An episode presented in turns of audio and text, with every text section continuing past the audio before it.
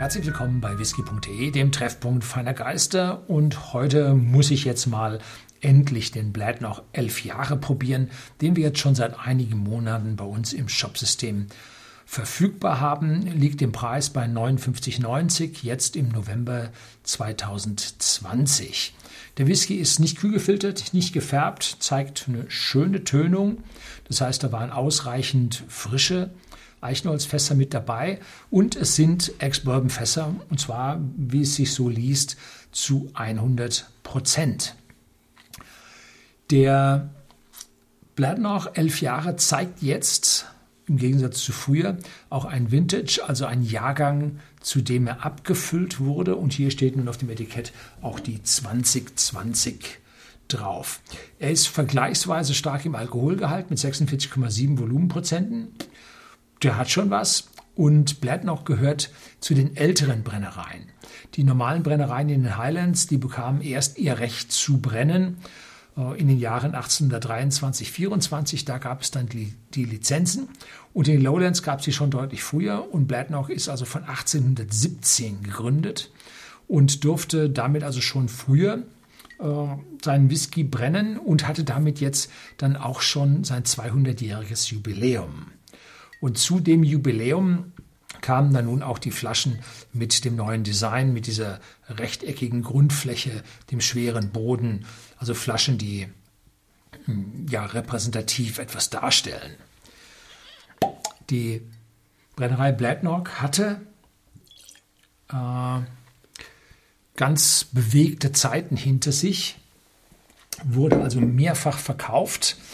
Ähm, war zwischendrin nicht immer ganz glücklich betrieben. Und jetzt hat sich also ein australischer äh, Unternehmer der Sache angenommen und hat nun also dort auch Geld investiert und hat äh, die neue Flaschenform, die neue Range rausgebracht und hat auch die Flaschen jetzt, ich möchte mal sagen, von der Selektion her hochwertiger aufgestellt. Der Geruch zeigt auf der einen Seite eine schöne Fruchtigkeit. Auf der anderen Seite kommt jetzt, ich probiere den jetzt gerade zum zweiten Mal, äh, schon eine leichte Vanillenote durch von den wohl zum Teil auch sehr frischen Ex-Bourbon-Fässern. Und diese Fruchtigkeit, erstaunlicherweise geht es da in Richtung Kirsche. Also da ist so ein, so ein leicht kühlende, frisch-fruchtige Kirschnote mit drin.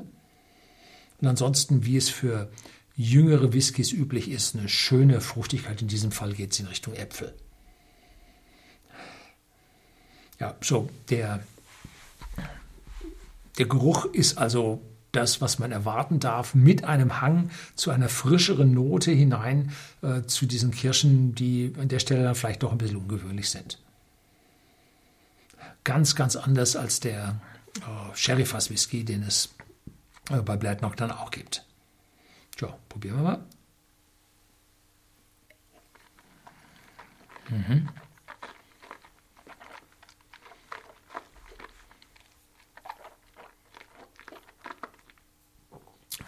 Trotz 46,7 Volumenprozenten geht es erst ganz locker, angenehm äh, über die Zunge in den Rachen runter, aber dann bildet sich dann schon die Eiche aus. Dann spürt man ein bisschen mehr Würzigkeit von der Eiche, die allerdings jetzt in keinster Weise in irgendeine Art Bitterkeit oder so übergehen würde, sondern rein allein Würzigkeit, äh, verbunden jetzt mit etwas, hm, ja, wie soll ich das sagen, oh, vielleicht gebratenen Äpfeln, die also hier mehr nicht mehr so ganz die frische äh, Saftigkeit, sondern mehr die, ja, der Bratapfel, der da rüberkommt. Dazu so eine vielleicht hm, Sandelholznote oder sowas in der Richtung.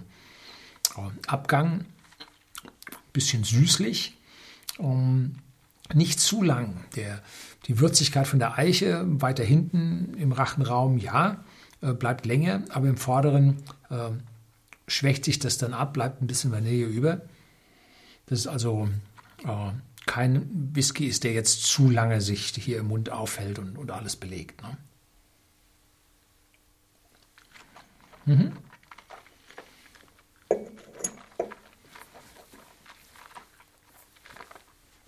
Vom Geschmack her eher äh, in den Highlands anzusiedeln als in den Lowlands. Wundert auch nicht, weil sie bei den äh, Brennblasen auch nur zwei haben und nicht wie ja bei manchen Brennblasen, äh, bei manchen Brennereien in den Lowlands, die drei Brennblasen üblich waren, die zu einem weicheren Whisky geführt hätten. Hier, nein, hat man zwei Brennblasen und hohe Alkoholstärke. Und da kommt dann schon im Geschmack entsprechend der Dampf rüber. Im Aroma, im Geruch äh, sehen wir diese Alkoholstärke äh, jetzt an dieser Stelle weniger bis gar nicht. Ne? Also die hält sich dann schön hinter der Fruchtnote und der Vanille zurück. Jo, alle Jahre wieder wird es eine neue Abfüllung geben, wird natürlich Variationen haben. Äh, vom Prinzip her werden sie aber gleich ausgelegt sein. Ex-Bourbon-Fässer mit 46,7 Prozent. Ich weiß nicht, ob die eigentlich von Jahr zu Jahr unterschiedliche Stärke haben. Weiß nicht. Ähm, müssen wir eigentlich mal gucken, was der 2019er hatte. Ja, schauen Sie bei uns im Shopsystem nach. Da werden Sie dann in Zukunft sehen, was er hat. Da blenden wir dann auch das Video von der 2020er Abfüllung hier bei den folgenden Abfüllungen ebenfalls mit ein. Herzlichen Dank fürs Zuschauen.